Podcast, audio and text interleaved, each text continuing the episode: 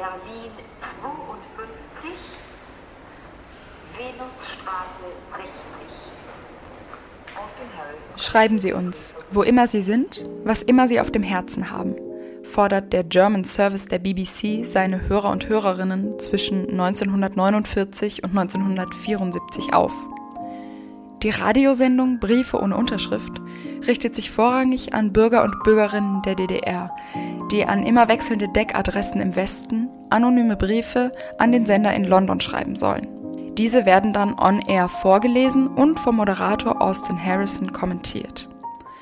Aus Sicht des Ministeriums für Staatssicherheit ist die Sendung Hetze.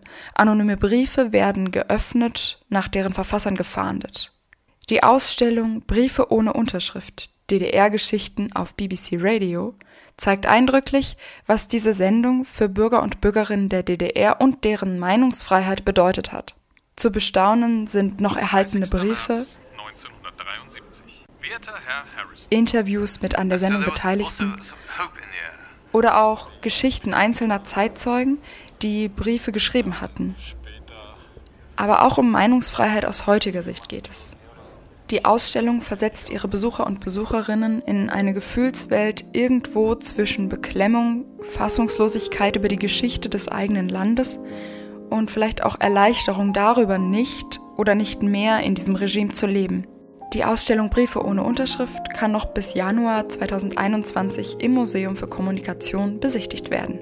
Ganz neu startet am 2. Oktober 2020 die Wechselausstellung On Air 100 Jahre Radio. Die Ausstellung beleuchtet Erfolge, Brüche und Zukünfte des ersten elektronischen Massenmediums der Welt. Es sollen 100 Jahre Radiogeschichte abgebildet werden, in verschiedenen thematischen Räumen und Ausstellungseinheiten. Florian Schütz ist wissenschaftlicher Mitarbeiter und Kurator dieser Ausstellung und erzählt, was es für Ausstellungsobjekte gibt. Wir haben viele Objekte, die wir zeigen, rund 250, wirklich von, von den kleinsten Objekten der Rundfunkgeschichte bis zu den größten. Es gibt natürlich dann Abbildungen, Archivalien, es gibt viel Hörbeispiele, aus den 20er Jahren bis heute.